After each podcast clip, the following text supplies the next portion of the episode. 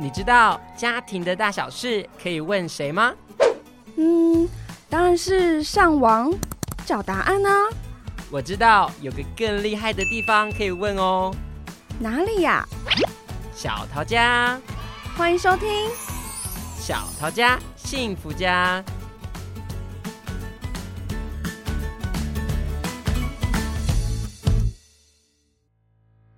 大家好，欢迎收听今天的节目，我是小雨，我是年年。小雨，我问你哦，嗯，你平常有什么兴趣吗？兴趣哦，可能就做运动吧。做运动，嗯，所以你会因为单纯做运动就可以感到快乐或开心？做完就是蛮身心舒畅的，因为 做完之后会觉得很放松，这样。对啊，舒压。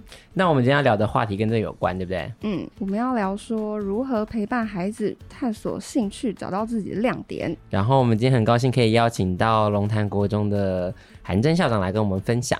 那我们请校长先做一个简单的自我介绍。欢迎校长。大家好，两位主持人，我是龙潭国中校长黄韩真。那目前也兼任桃园市学生辅导智商中心的主任。大家好，校长，我想问你啊，就是以前呢、啊，你就对校长这个职业很有兴趣吗？或者是你有一些兴趣跟校长是有关系的吗？没有，都没有。那最后怎么会选择当校长？其实蛮多人问我这个问题啊，因缘机会啦。我在教育工作大概有二十六年左右，嗯，主任八年，后来就考到校长。嗯，那前面的时间几乎都当导师，嗯、除了退伍之后三四月退伍到七月底是当专任之外。嗯，大部分时间都是当导师。那我本身是数学老师。那你问我说，为什么会走到校长这一条路？应该是这样说，我发现当老师只能照顾一个班的学生，是啊、哦，当主任全面。那后来我发现，每个校长的办学理念会因人而异。嗯，那所以自己也想挑战看看。考校长这条路，考试这件事情就努力加运气啦，因缘机会就踏上校长这条路。目前是迈向第六年，我的生涯的历程，大部分都父母亲给我很多意见了。嗯，对，那我也觉得，哎，好吧，那从小就在教育环境里面学习，因为我爸妈都老师嘛，放学或假日也是在学校里面，嗯、所以耳濡目染这件事情其实影响我很大。嗯，对。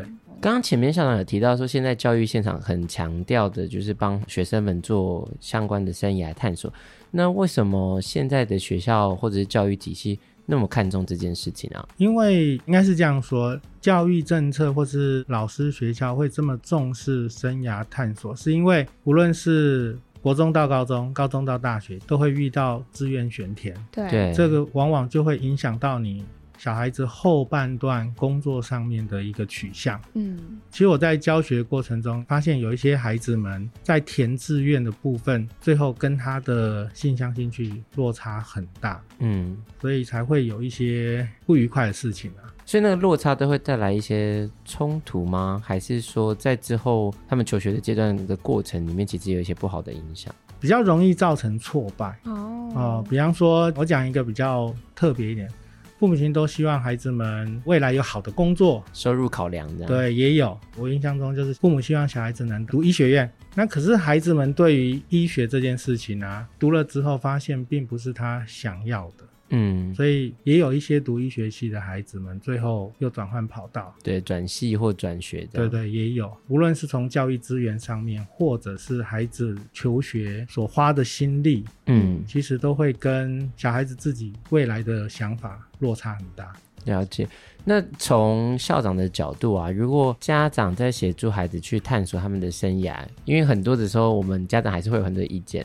那家长可能对于职业的想象啊，或者是未来的工作想象，他们也可能认知上面也会跟学校现场或者是孩子自己的兴趣有一些些落差。那校长有没有什么意见给家长们？他们在跟孩子讨论的时候，应该要注意什么，或者是他们应该多做些什么会比较好？我们今天访谈最主要着重在国中生嘛，嗯，对不对？那我应该从几个方向来跟家长们说明一下啊。基本上在生涯探索。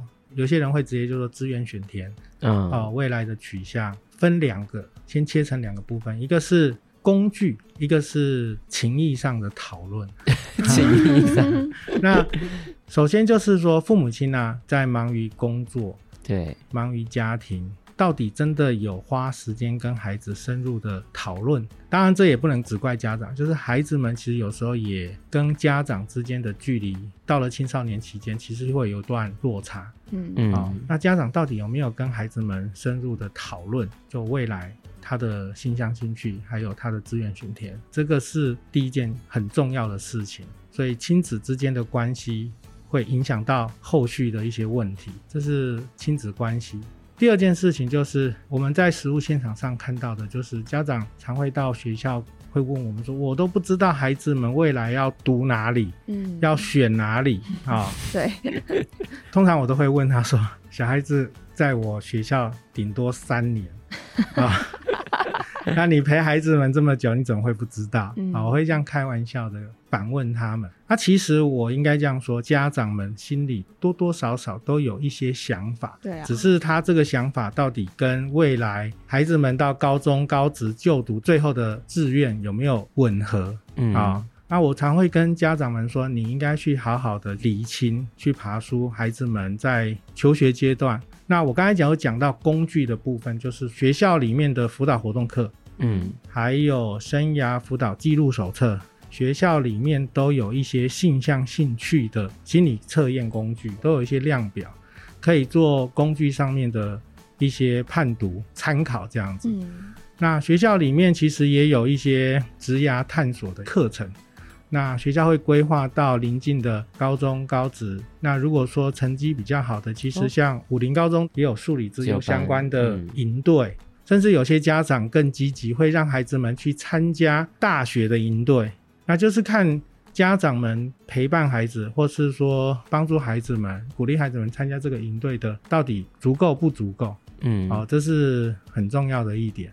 那在这个过程里面，孩子们就会比较清楚这个行业未来他的工作的类型，嗯，出路出路之类会怎么样？我这边再补充一下，就是说兴趣跟性向是两件事情。嗯，我用比较白话讲，性向是与生俱来的。有些孩子在求学阶段，很明显他的数理就是比文科好。嗯，对对，有些孩子们就是对法律啊，或者是说语文之类的。嗯。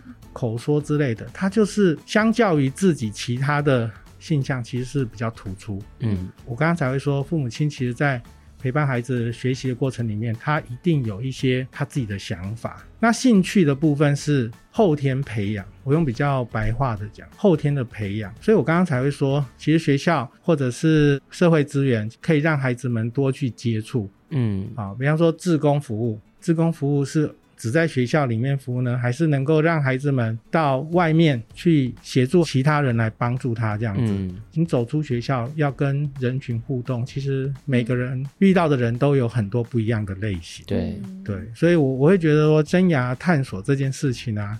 是要很长远的，慢慢的跟孩子们一起学习成长，所以听起来是一个很长时间的一条路，是，然后而且是很多面向、多管道的去看到不同的尝试，是，感觉家长应该要负蛮多的责任，就是可能在生活里面，他就要开始去了解他的孩子，然后去理解，不管是刚校长讲的性向或者是兴趣，就是他的能力在哪里，跟他喜好在哪里，是。那如果今天我的孩子的能力在某些方面很好。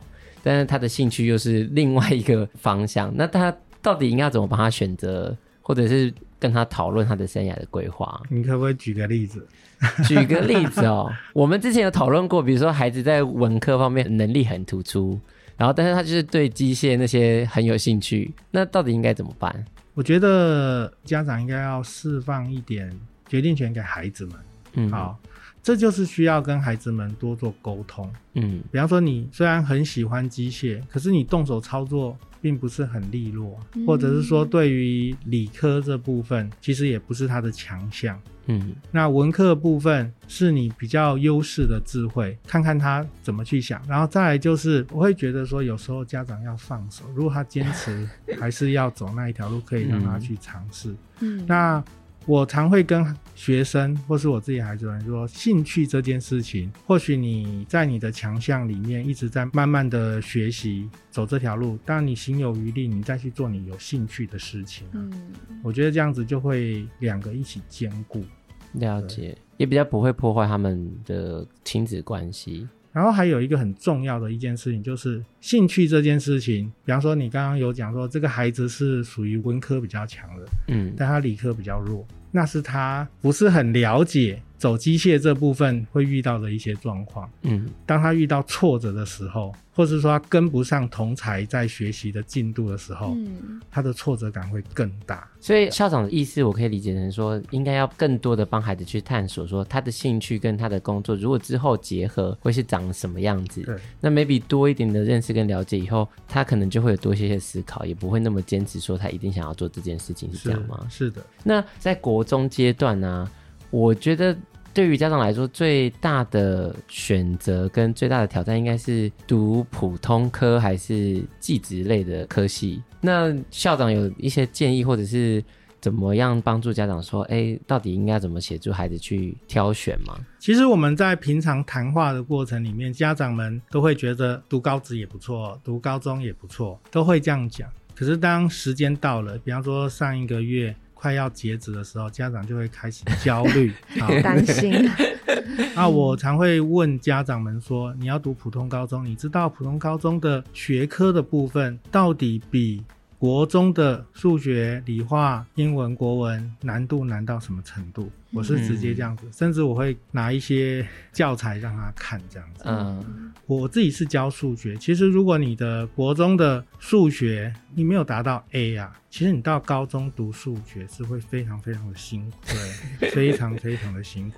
我前阵子听到一个读北区私立高中的家长跟我分享，嗯，他的孩子到普高之后，其实读得很辛苦，很辛苦。有一天，孩子就对妈妈说：“没有三 A 以上哦，根本就不适合读普高。”这学生自己这样讲。哦，但是我这边也不能够完全否认说，如果只有一 A 的孩子就不适合读普高。我用我自己的历程跟大家分享一下，就是。我到了高中，我才发现我的数学是一直一直在进步哦，对，是一直在进步。当然、嗯，国中也有一个一点底子啦，好、嗯，就是很明显我的数学跟物理，尤其在高二的时候是突飞猛进。然后我的化学其实是读得很辛苦哦，生物也是读得很辛苦。那时候我们有分第一类组、第二类组、第三类组，嗯、对，所以我才毅然决然选择第二类组这样子。嗯，就是说学习是没有一定，有些孩子是。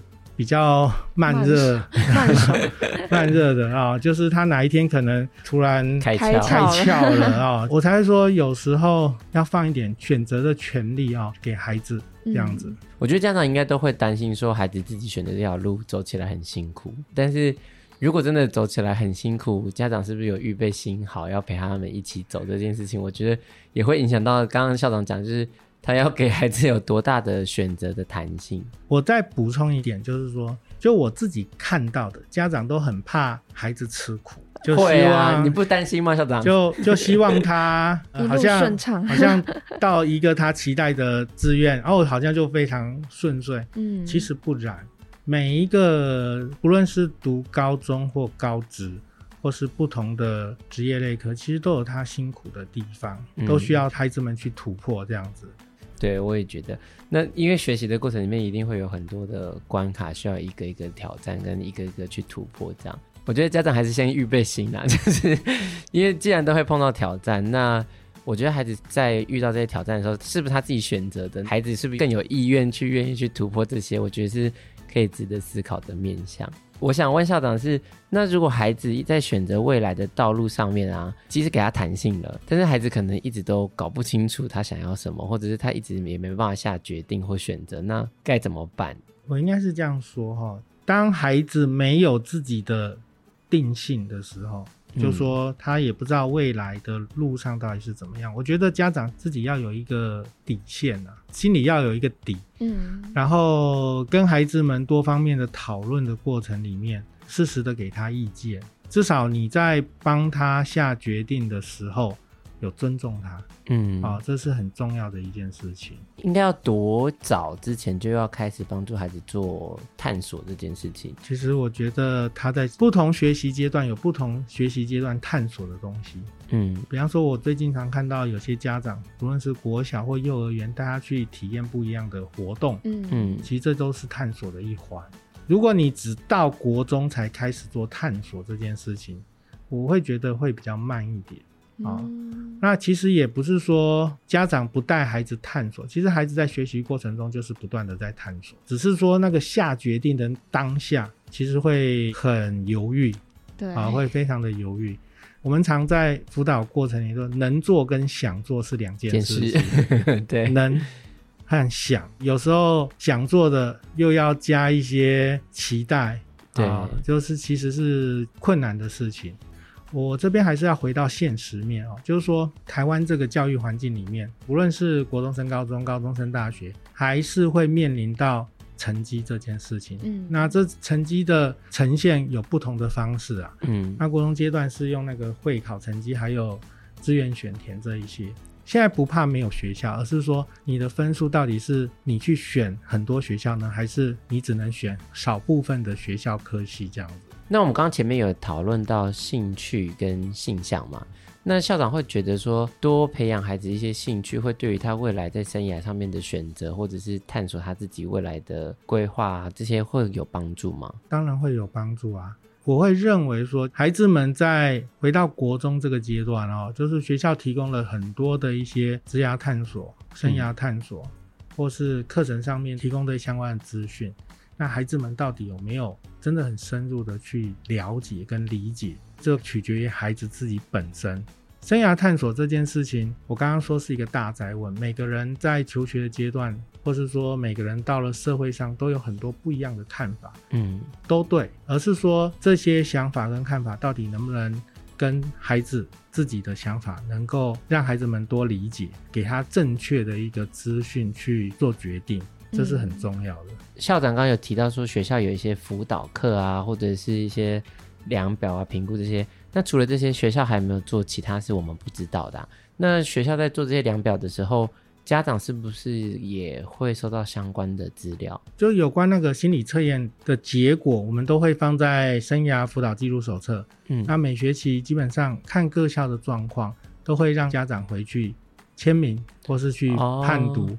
那我每个测验结果之后，辅导老师都会做一些解释，这其实是很重要。有时候像我就举一个简单的例子，我印象中不是当行政工作的时候，有一个孩子他在数理高达班九十六，哎，其他都低于五十，哇，差很多哎、欸。那后来我就针对这个孩子有特别的去关注哦，就他的表现。哎、欸，我发现有一次他数学，嗯，他就考九十六分。后来我的解读是他考很低，他不想写，或者说他不认真。那你你刚刚有说学校里面每个学校因应各校的特色啦哈，有一些是从课程上面。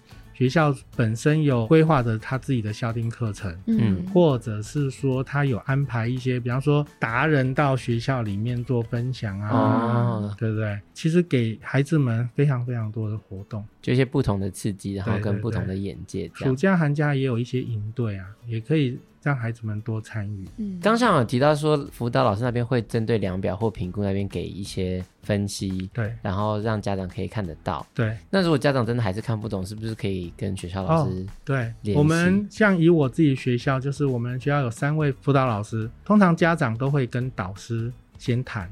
嗯，那导师如果真的需要更专业的协助，辅导教师这边也可以做一些咨询，这样子。所以这就是教家长其实可以多多利用的一些资源。当然，当然，对。像那你有几个小孩？那你过去就是有没有帮助你的小孩选志愿这些经验呢？我目前是有两个孩子啊、哦，男孩，一个现在在美国读硕士。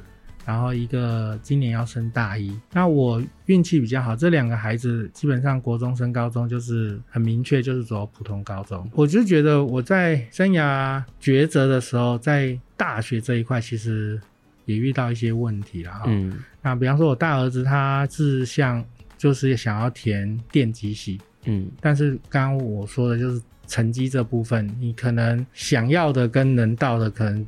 是两件事情，以他的成绩大概都是机械系啊，啊，所以他大儿子就最后的落点就到成大航太，嗯，啊，那他自己到了成大航太也积极的去了解他的未来工作的方向到哪里，他自己也有去长荣地勤哦，去修飞机。那他选要航太的时候，校长对航太认识吗？因为我们志愿是写好几个啦，对，就当他要填航太的时候，我有去协助他，我也去帮忙去问，他自己有在网络上查。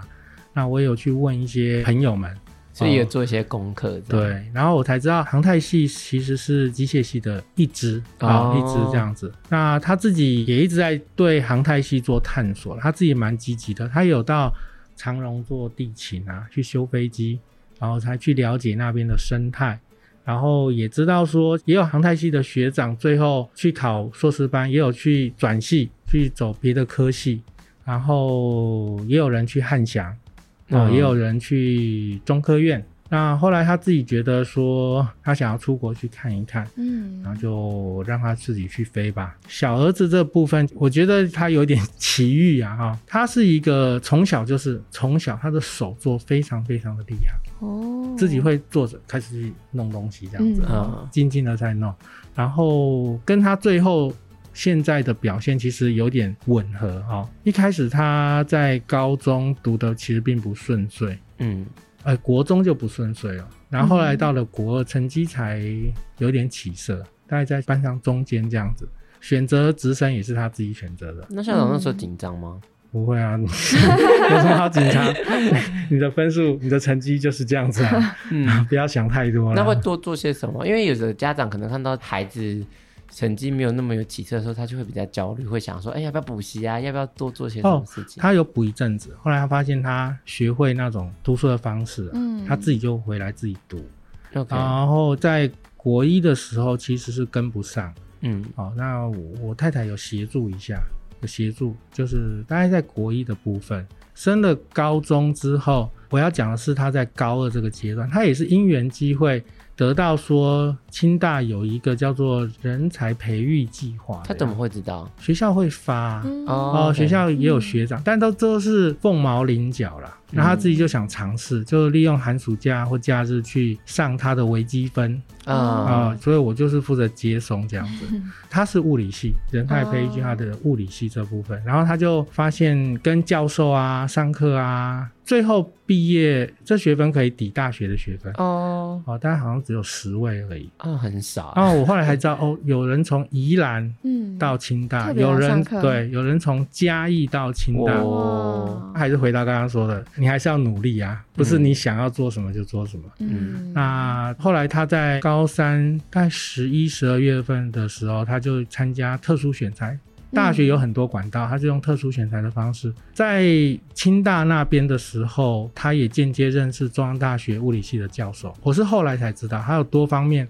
有时候我要带他去中央，有时候带他去清大，嗯，然后就认识了很多教授，嗯，讲到很多很深入的、很专业，我是不是很清楚？但是我觉得在过程里面，我发现到他真的很热爱这一块，嗯，哦，也很专注在这一块。那我运气比较好，他就到清大物理系。啊，目前他其实在一月份开始，大部分时间都在清大。高三下学期，嗯，那清大的教授，清大有发文到他们学校，就是给他公假这样子，每个礼拜大概会回去一次啊，还是两次这样子。所以他们想要做这件事情，都是在校长原本的想象范围里面吗？不是，完全跟我想象是两回事。然后我也没多想什么啦，就是他自己。想要做就让他去做。那他到了物理系之后，现在大学很多都会有双主修。嗯，然后他说：“嗯，走物理呢，对物理未来找工作很多管道，但是他也许可以去双主修电机啊，或者是怎么样这样子。嗯，渐渐的，因为他不断的了解之后，他自己对未来的想法就比我们想象多很多。”而且我这边也要跟线上的家长们，嗯，你可能还用你以前求学阶段的知识在想现在孩子们求学的管道，然后现在大学其实各大学校给孩子们的弹性真的很多，对，管道也非常非常的多，这也是跟我那时候读大学很大不一样的地方。那最后啊，我们聊到这边，那校长有没有想要给我们的听众或一些家长有一些关于生涯探索或选择的一些建议啊？跟我比较互动比较多的家长，我还是这样说啦。第一个就是家长的期待啊，哈，嗯，不要把自己的期待加注到孩子的期待，嗯，啊，就是这是两件事情。然后第二个就是在台湾的教育体制里面，我们虽然很重视生涯探索、志愿选填，很重要一个回到现实面，学生的学习表现就是成绩。会考成绩，还是会影响到你志愿全填，最后到高中高职的部分。除了会考之外，还有一个超额比序，也希望家长们能够多了解。也能够多提醒孩子们，把该能拿到的分数一定要拿到。比方说，自工服务时数啊，或者是说你可能有被记警告啊之类的，你要去销过之类的哈。像这些，其实学校都有一套的制度，可以让孩子们拿到分数。这部分真的是孩子们也要为自己做负责。忘了补充一点，就是还是有家长迷失在名校。嗯，嗯，非台清教不念之类的。我讲，因为我在这边，我不好意思讲我们私立高中还有高职的部分呢、啊嗯。就是说，还是有家长，比方说你是一个南桃园的学生，是你让他到北桃园来读，甚至是外县市，哎、欸，这很辛苦哎、欸。我像我每天早上大概六点半到学校。嗯对，那我就看到六点左右就有学生在路边等校车或是坐公车，嗯、oh，然后还要转车这样子，花在交通方面的时间其实真的非常非常非常多。所以说要找到一个适合孩子们就读的学校，我们在桃园市也有办理很多的适性的宣讲，对，哦，还有我们有一些网络上面的一些资讯，可以提供孩子们做多元的选择。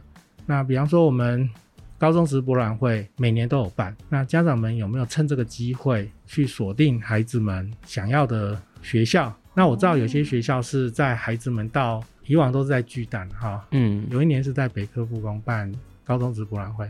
有些学校就会做一些学习单，在孩子们还没有到会场的时候，嗯，就让孩子们先去理解、了解一下摊位，还有学校的一些特色。哦，那到底家长有没有陪伴孩子，或者孩子有没有真的花这个时间去，趁这个机会跟高中职学校端这边做面对面的去询问啊？其实都很重要。嗯，对。最后就是提醒家长们，国中升高中，这是人生的一个学习阶段啊。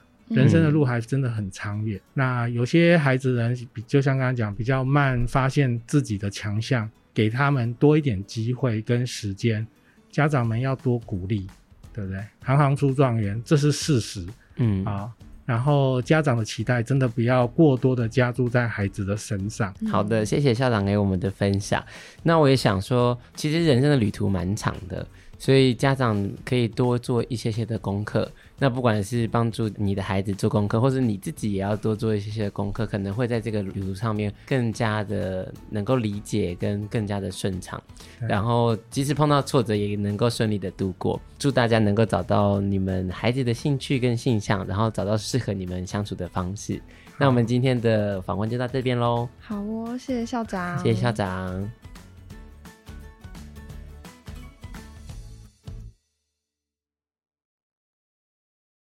本节目是由桃园市政府家庭教育中心直播。若您对于亲子沟通、子女教养、伴侣相处等议题有兴趣的话，欢迎搜寻桃园市政府家庭教育中心，追踪我们的粉丝专业，并订阅我们的频道哦。